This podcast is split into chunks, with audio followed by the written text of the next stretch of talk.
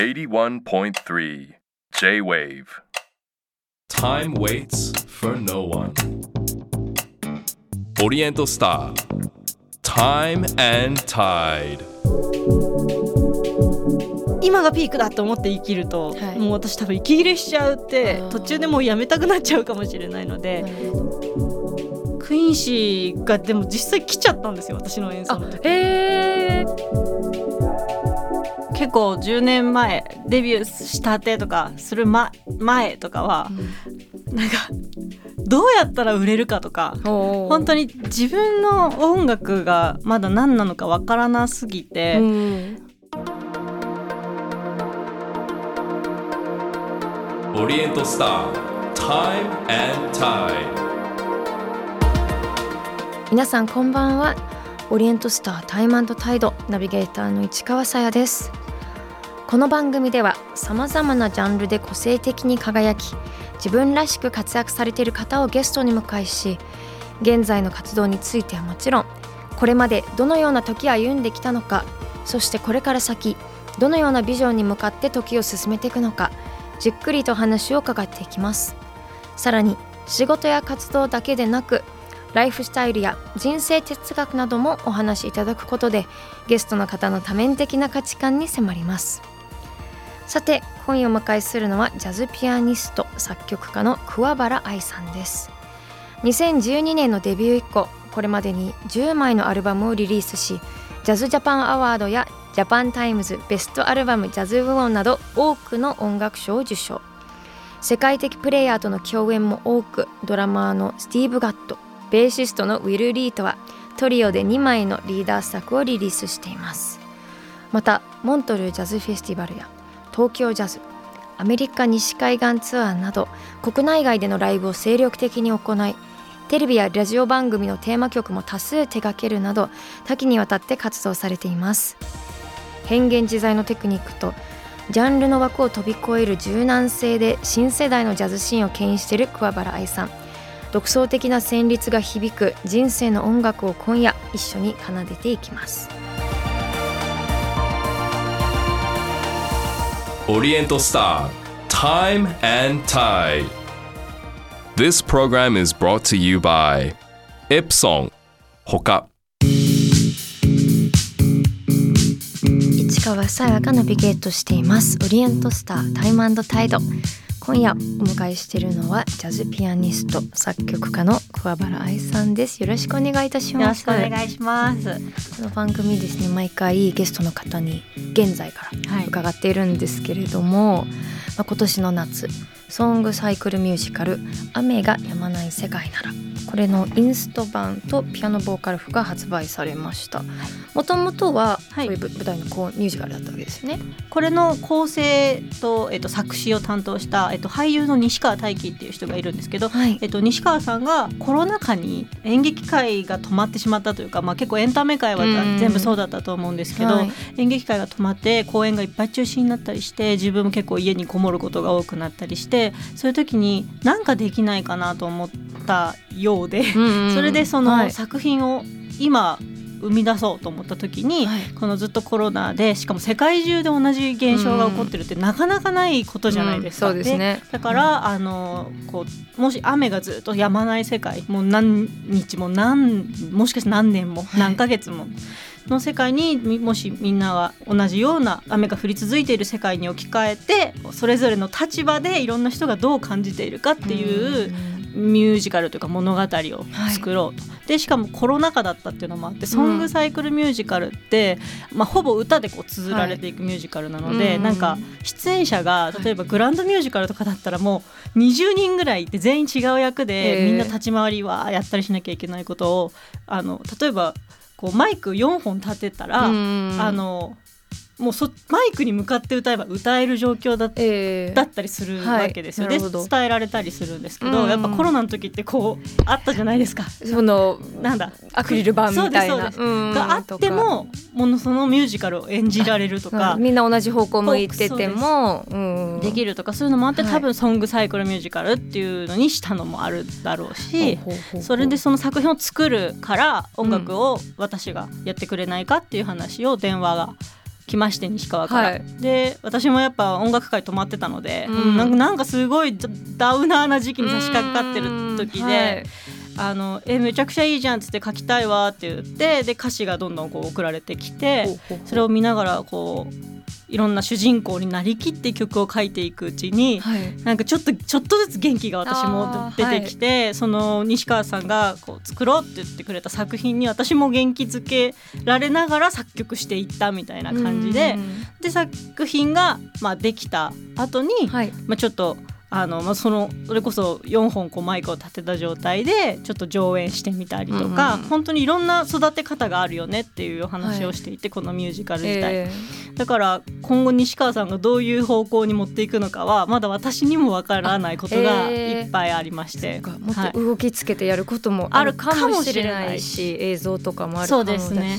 うん、えあとでもこれってコンセプトアルバムのインスト版とそのはい。ピアノボーカルはい。がどっちもあるっていうことなんですよね。そうです。この間発売、7月に発売されたのうん。がそれでそれはあ本当によりこの作品を身近に感じてもらいたいっていう、うんあのい。コンセプトというか、で出そうということになって。そう私初めて自分が書いた譜面をあの世に出したので。はいそうなんですね。なんかちょっとドキドドキしますよね。なんか、うん。あこれで良いのだろうかみたいな。なんかキあのなんこんなに確認しないよなってぐらいは確認しましたね。やっぱり弾きながら。なるほど。ちゃんとそうそう。うん書いてあるか。ミスがないかも。ミスがないかそう含めてはい。確かにでもそれってなんか不思議な感覚ですね。他に多分なんか他の職業だとなかなかない。そうです自分が書いまあレシピとかね。書いてる人に近いのかな。そうかもしれないですね。風のものになっていく。演奏した CD とかそういうことじゃまたないのでうん。ちょっと不思議な感覚でしたね。すごいな面白いな。そしてですねまあ現在ということで昨年デビュー10周年をはい。迎えられましたおめでとうございます。ありがとうございます。あの振り返ってどどのようなその変化ご自身のその伝えたいこととかその奏でたい音ってどういった変化がありました？あのー結構10年前デビューしたてとかする、ま、前とかはなんかどうやったら売れるかとか本本当に自分の音楽がまだ何なのかわからなすぎて、うんなんかあとやっぱ私もともとエレクトーン出身っていうのもあって、うん。まだそのピアノを鳴らすということに対してちょっと劣等感じゃないですけど、はい。自信がない部分をこうなんか意地とかうん。見栄とかでカバーしようとして、ピアアノに向対ピアノに対して「お前慣れよ」みたいな。結構そういう。気持ちでなんか戦いに出ていくみたいな感じでピアノを演奏してた部分があってそうしないとなんかもう負けそうでいろんなこ物事とか、まあ、はいピアノ自体にもですけど、だから結構もうグッとこう力を常に入れて力んだ状態で割とこう音楽をしてきたりとかいろいろしていた部分があえてこう厳しいこと言ってみたりとか。なんかでも本当この10年の間に本当にもういろんな一流の超超超一流の私がもう大尊敬してる方からいろんな方に会って、そういう人たちに会うたびに心をこうどんどん溶かしてほぐしていただいて、はい。もう今はもういかにナチュラルで入れるかっていうのがすごいあって、はい。結局音楽とか音っていうのは人だったり、その人人間だったり。生き様みたいな。はい、なのでやっぱ昔はおお前をどうやって鳴らしてやろうか？ピアノに対して。はいはいとか音楽どうやったらみんなが食いついてくれるかとかもうそんなことばっかり考えてましたけどうん今はどうやって生きようかなとか本当そっちにもっとし自然自然に、はい、もう自分を認めるってことなんだと思うんですよね。うん。本当にもうダメな部分を認めるのももちろんそうですけど、はい。すごいそれは勇気がいったことですけど、そうですよね。けどでもなんかもうすっぱだかになる方あがー。今はすごいそれが生きやすいし、はい。すごいナチュラルなんか楽ですね。呼吸ができる。うん。肩の力がそれに抜けてって感じですよね、81.3 J-Wave オリエントスター Time and Tide さあここからはですね時を遡りまして過去についていろいろ伺っていきたいんですけれども、はい。もうそもそも音楽との出会いそのピアノはもともとエレクトーンっておっしゃってましたよね,、そうですね。エレクトーンは何歳から始めたんですか？母によれば4歳です。あ覚えてないですね。覚えて覚えてないパターン。姉が2人、人いて、はい。えっとヤマハ音楽教室にもう姉2人通ってて、はい。その多分レッスンについていったりしてて、気づいたら多分私もまあ順序を追ってうんこう入ってたっていう感じで。だからもう気づいたら弾いてたのでピアノに移ったとか、そういう。本格的に移ったのは中2です。ああそれなんかきっかけあるんですか？あって小学5年生の時にそのエレクトーンのコンクールで何の曲を弾くかってことで先生といろんな曲をこう聴くわけですよ。ん。それで先生がなんか最初からやっぱクラシックとかはい。やってて、やっぱその和製法だったりとか、うんそういう、まあ、音楽の基礎みたいなものをやってたんですけど多分愛ちゃんリズム感がいいからおジャズとかフュージョンやってみなよってなったのが小学へー3年生ぐらいの時だったんですよ。それでまああのまあ小学4年生の時にはそのリー・リトンのあの「キャプテン・フィンガーズ」って曲で、あのまあ、全日本1位を初めていただいて、うん。その次の年の小学5年生の時にオスカー・ピーターソンの「ウエスト・サイド・ストーリー」はい。のピアノトリオでウエストサイドの曲をやってる CD があるんですけど、はい。それ聞いた時になんだこれはってなってはい。もうピアノトリオっていうのを初めて聞いたんですよね、うんうんおそらく。はい。でこのひサウンドがなんてかっこいいんだって思ってでそれがピアノトリオだって知ってうんなるほど。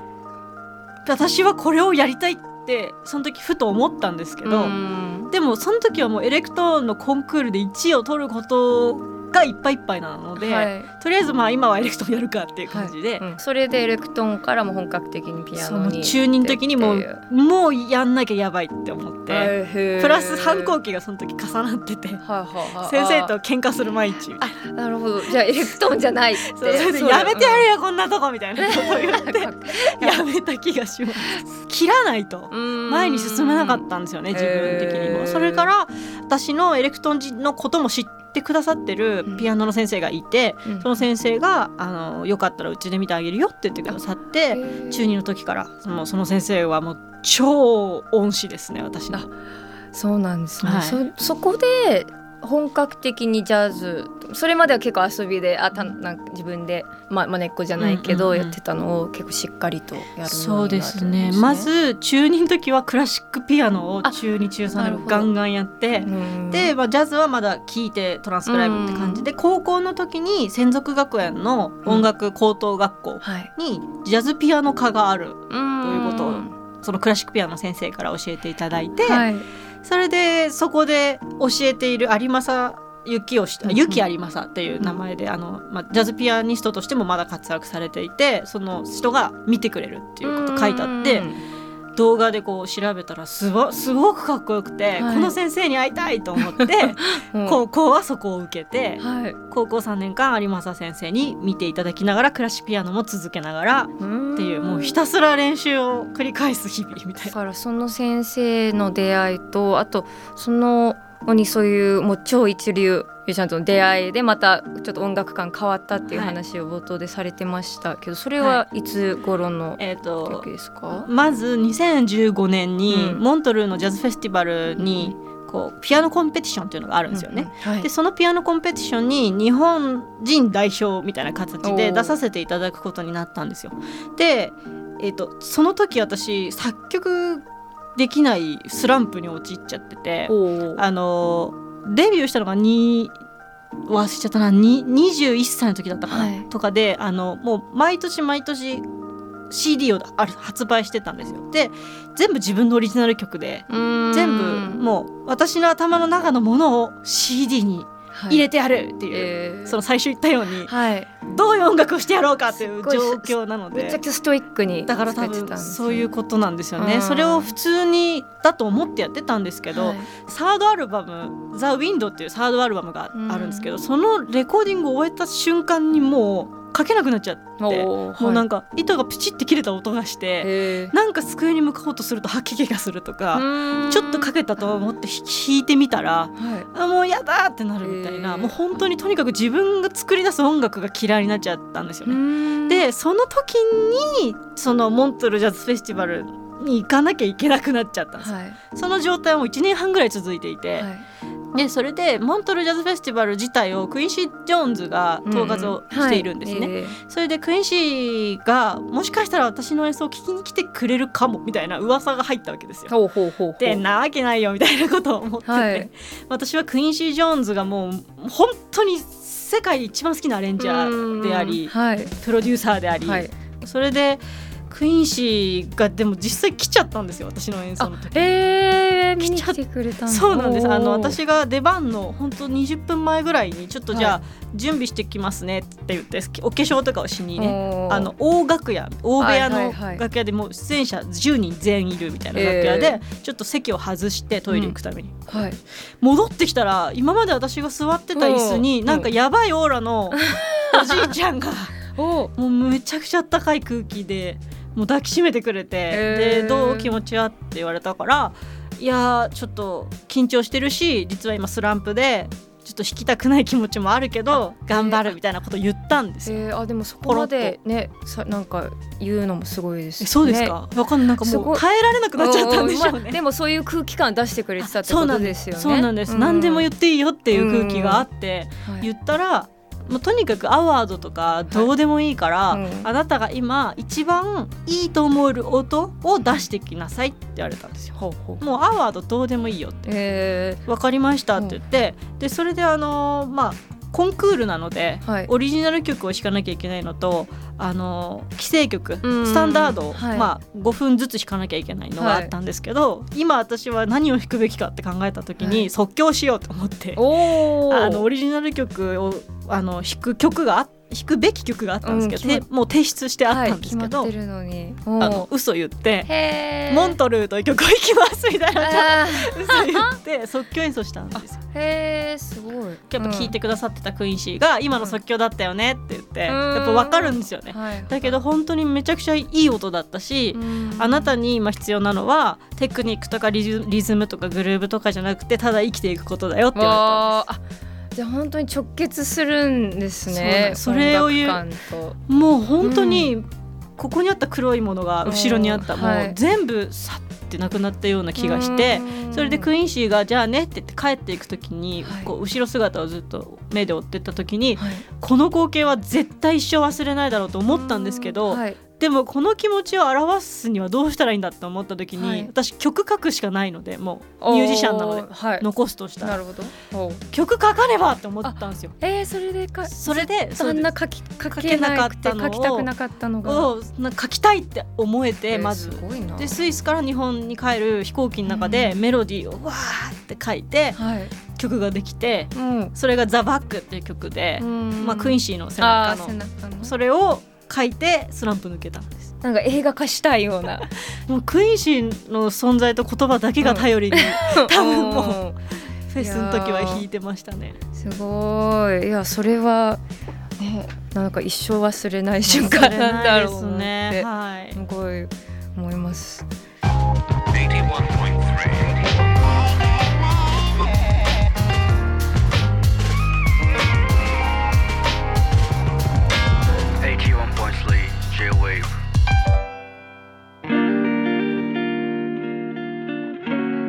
市川さやがナビゲートしています。オリエントスタータイムタイド。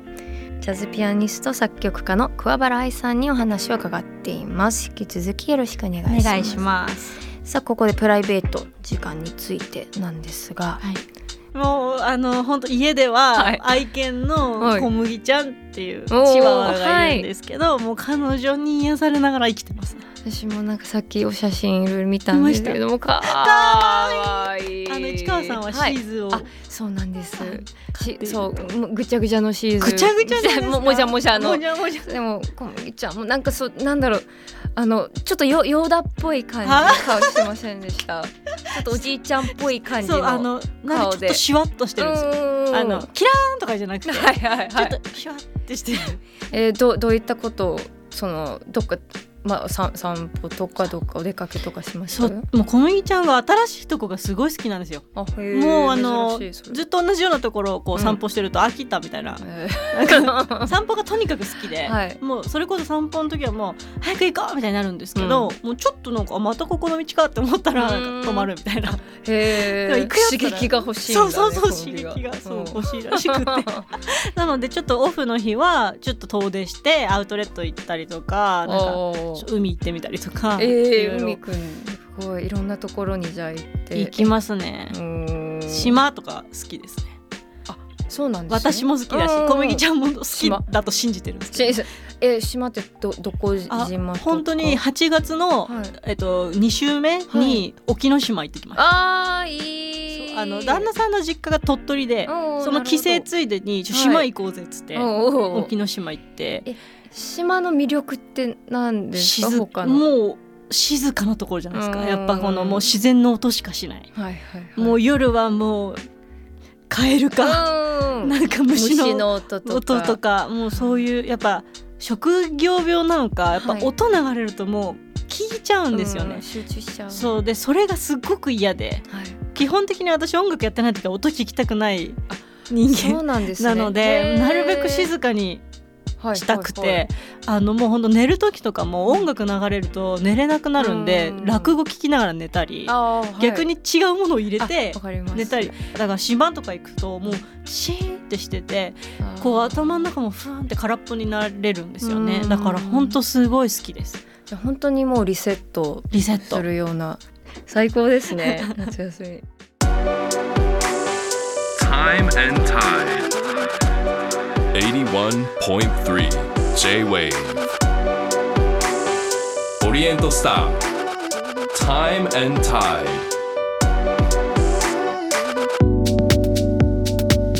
今夜はジャズピアニスト作曲家の桑原愛さんをお迎えしています。これまで現在過去そしてプライベートについてお話を伺ってきましたがここからは未来です。はい。さあまずはまあ近々の未来ということで今後の公演のご予定教はい。えていただいてもいいでしょうか、はい、えっ、と9月の24日にえっ、と大阪のカフェコロッチさんというところでソロピアノライブがあります。うんでその翌日の25日にはこれは心斎橋のバーアルデアンというところで、そこでもソロピアノがあります。関西 2days でございます。すごい楽しい、はい。楽しそう、うん。なんか、そうカフェなのでちょっとこう、ねなんかちコミュニケーションこう取りながら。カフェとバーってことですよね、はい。はい。距離も近い感じで。そうですね。はい。それと,、えっと私の、えっとトリオで演奏するのが「桑原イザ・プロジェクト Making Us Alive Again Tour」というタイトルをこう引っ提げて、はい、えっとちょっと地方もちょっと行くんですけども11月の8日の水曜日にブルーノート東京にて行います。うわいいですね。雰囲気あって。これどういったプログラムになりそうですそのタイトルに「Making Us Alive Again」ってなってるので、はい。その「Making Us Alive」っていうあのライブアルバムをあのこの間10周年の記念アルバムとして出したので、まあ、そもちろんその中の曲からもやりますしやっぱそうですね。すごいこうとこのトリオその、うドラムが千住宗臣さんって人と,、えー、とベースの鳥越圭介さんのこのトリオでやる時って本当にあの毎回見る景色がどんどん変わっていくんですよ。あれれこの間演奏した時とまたじ全然違うみたいなことになることがすごいあるのでなるべく自由度満載でやりたくて。はい。なので本当彼らに会ってその日の顔見て決めるとかもあるぐらいで、えーすごい楽しそう。そうなのでちょっとねまだこうしようとか思ってないんですけど。とじゃあちょっとだいぶわなんか楽しみですね。楽しみな私もはい。その日だから生まれるもの。そうですね。期待できますね。こちら、まあ、いずれ詳細とオフィシャルサイト。はい。桑原愛さんのオフィシャルサイトを見るといろいろ詳細載ってるのでご覧ください、あとはどうでしょう将来チャレンジしてみたい。こととかやってみたいことありますかあの音楽関係なくていいですか？あ全然いいですよ。まあそうねいいです。いいですか？す。ルート66を制覇することです。おおうん一部はじゃあもう走って。え全然走って。おーじゃあもうもういもう一気に制覇して。一気おおすごい。えドライブとか好きなんあのすっげえ下手ですけど。です。でも下手でも走れそうですよね。確かに。長いだけだブイーンって行ければいいですもんね。そうそうそあの本当にあ好きのなんですよね。やりたいんです。もうずっと夢なんです。それはどういうところに憧れるんで。抜けた時のラスベガスを見たい。ああそう。で長い道の一部。もう憧れる感じはわかります。特にはい。そのネバダとかあっちのちょっとさ砂漠っていうあかあのアメリカあアリゾナとかはい。そこら辺の夕日の感じとかいいなって思いますね。小うん。麦ちゃんを国境で小麦ちゃんの写真撮るみたいな。ああいいね。各々そそう。の州のところとかで ああかかわいいそのカレンダーみたいいい あカレンダー作ろうじゃん。カレンダーみたいです。そういろんベガスの小麦とかいいですね。いいですねうんいろんな小麦あサングラスとかかけさせてねサングラスかけさせたりとかして、えー、どなんかこういう車がいいとかってあるんですか？そこもないんであのすね。車の車種とか全然わかんないです。あーもうそこもじゃあ憧れ像とかっていうよりもとにかくとにかくルート66をうん走ったっていう証が人生の中で欲しい。あーでもなんかやったらねなんかまた音楽とかにつながりそうですよね。絶対繋がると思うんですよね。やります。ねおちょっとこれをじゃあ期待してます。カレンダーも期待してます。あのお送りします。ありがとうございます。あとは最後にそういうちょっと皆さんによく未来に向けての夢って難しいと思うんですけど、はい、いっぱいありますけど、やっぱうん。音楽続けることなんですよね、あー結局。その続けて続けてそのとその年にしか出せない音をやっぱ出したくて。はい、そうなるとやっぱ60歳70歳の時にどういうソロピアノが弾けるかっていうとところをうん。すごい自分の中で一番いいピアノをその時弾きたいっていうのが。へえあそこでピーク。それでもいいですね。なんかそうやって思いたい。それをそうやって思えてないとうん、なんか今がピークだと思って生きると、はい。もう私多分息切れしちゃうって途中でもうやめたくなっちゃうかもしれないのでなるほど。そんぐらいちょっとこう長い目で見ながらだけど今できるベストは何だって考えてやるみたいな。じゃあ60ぐらいの時にはい。一番もういい音が出るようにはいっていう。いやーなるほどありがとうございます。ありがとうございますさあ最後にですねお迎えした方にエプソンの時計オリエントスターを選んでいただいています。小原さんがセレクトしたのはどちらでしょう？えー、とスポーツコレクションからアバンギャルドスケルトンというものを選びました。はいこちらはオリエントスターとして初めてシリコン製雁木車を搭載する自動履きムーブメントを組み合わせたスポーツコレクションのアバンギャルドスケルトン。大胆なオープンワークによるダイナミックなデザインをぜひホームページ店頭でチェックしてみてください。こちらを選んだ理由は？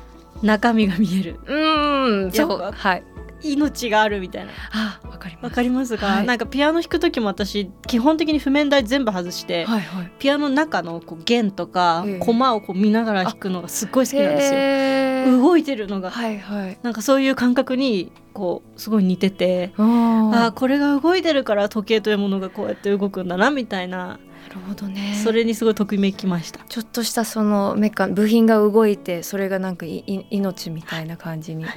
ちょっとしたね。そうなんです。魂みたいになってまたたくさんつけてくださ。はいい、ありがとうございます。さあ本日桑原愛さんにお話しいただいた内容は番組ホームページにアップしていますぜひご覧くださいオリエントスタータイムタイド今夜のゲストはジャズピアニスト作曲家の桑原愛さんでしたありがとうございまありしたがとうございました。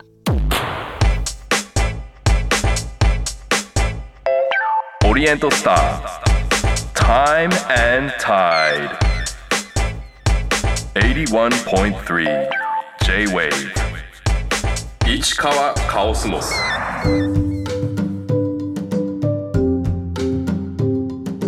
さあ今夜のカオスモスは8月12日のオンエアダンサーの青井山田さんの回の感想です。ラジオネームボコのパパさんからです。ありがとうございます。カンヌのレッドカーペットを歩かれた体験や作品の話。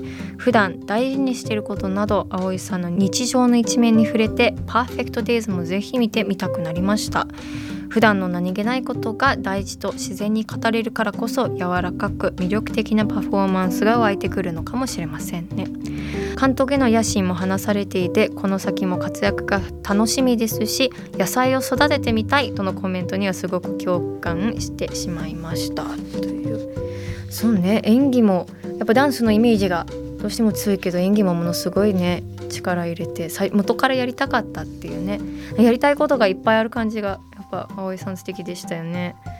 続いてラジオネーム I'm here say nothing さんからです。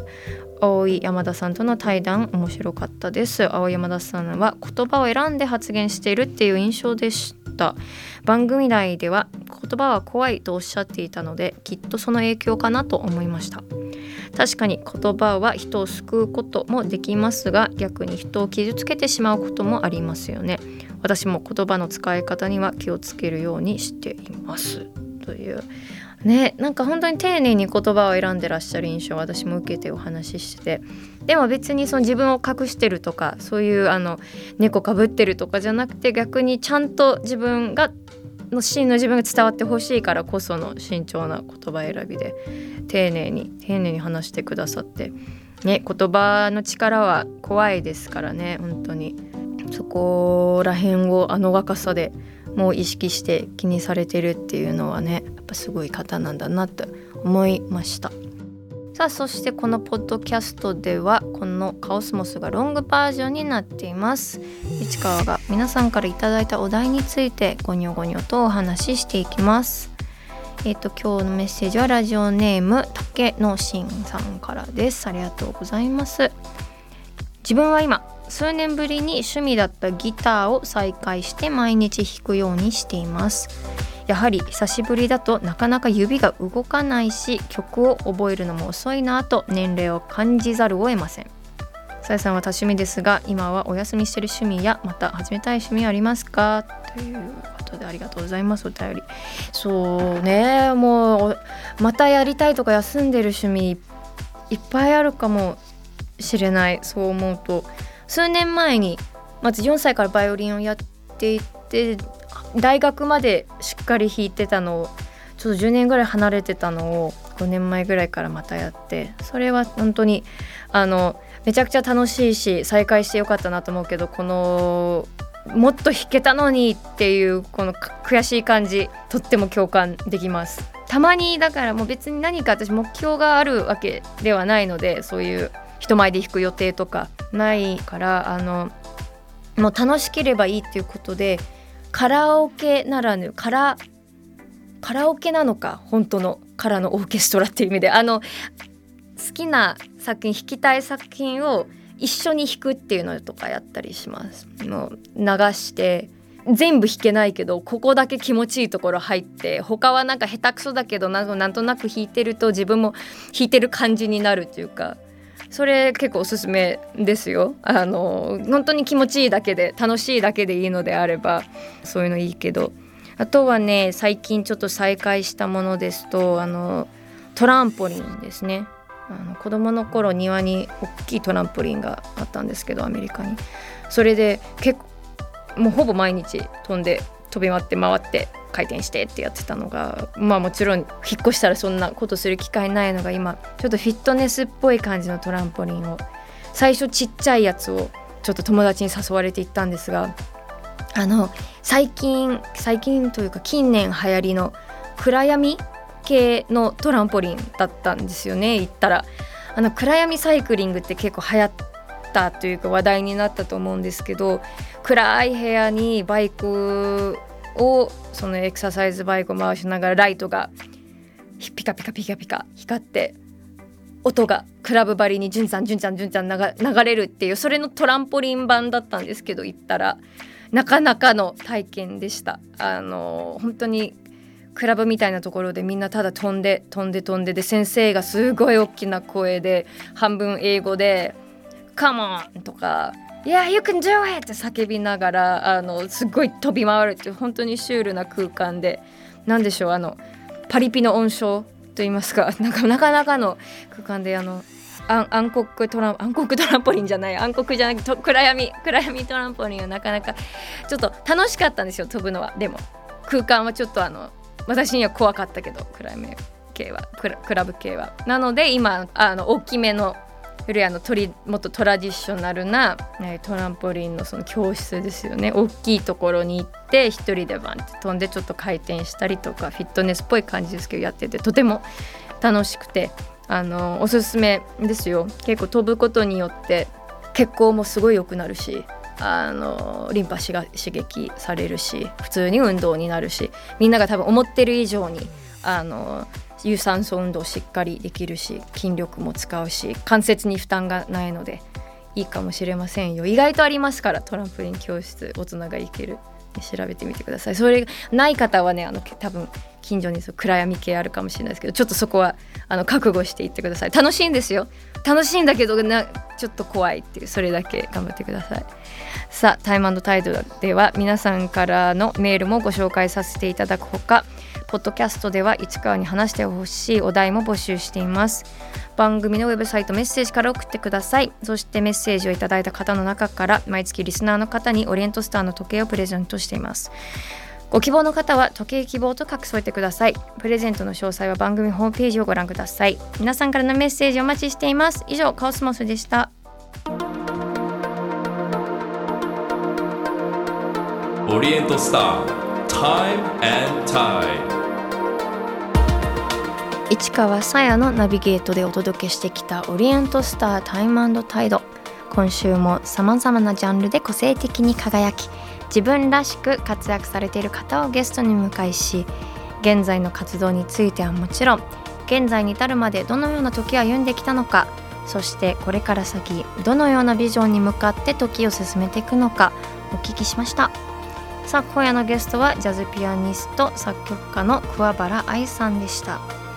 いや小原さんなんて素敵な方なんでしょうなんかあの演奏のあの疾走感があるけど肩の力が抜いたなんか魂のこもった音をそのまま本当人に具現化したかのような感じだなと思いました。すごい冴えてるんですよね桑原さんのピアノのと私の勝手なイメージですけど本人もそんな感じでもそこにはいろんな葛藤があってそういう憧れの、まあ、一流の方々の言葉と大事な先生方の導きもあってやっぱ人はいろいろあって苦労してあんなかっこいい人になってんだなと思いましたね。なんか演奏も聴きに行きたいなと思いました。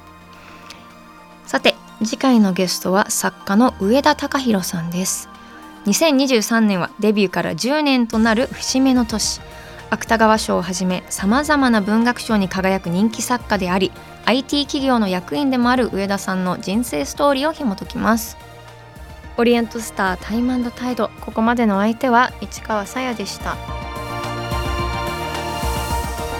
オリエントスタータイムタイド。This program was brought to you by エプソンほか。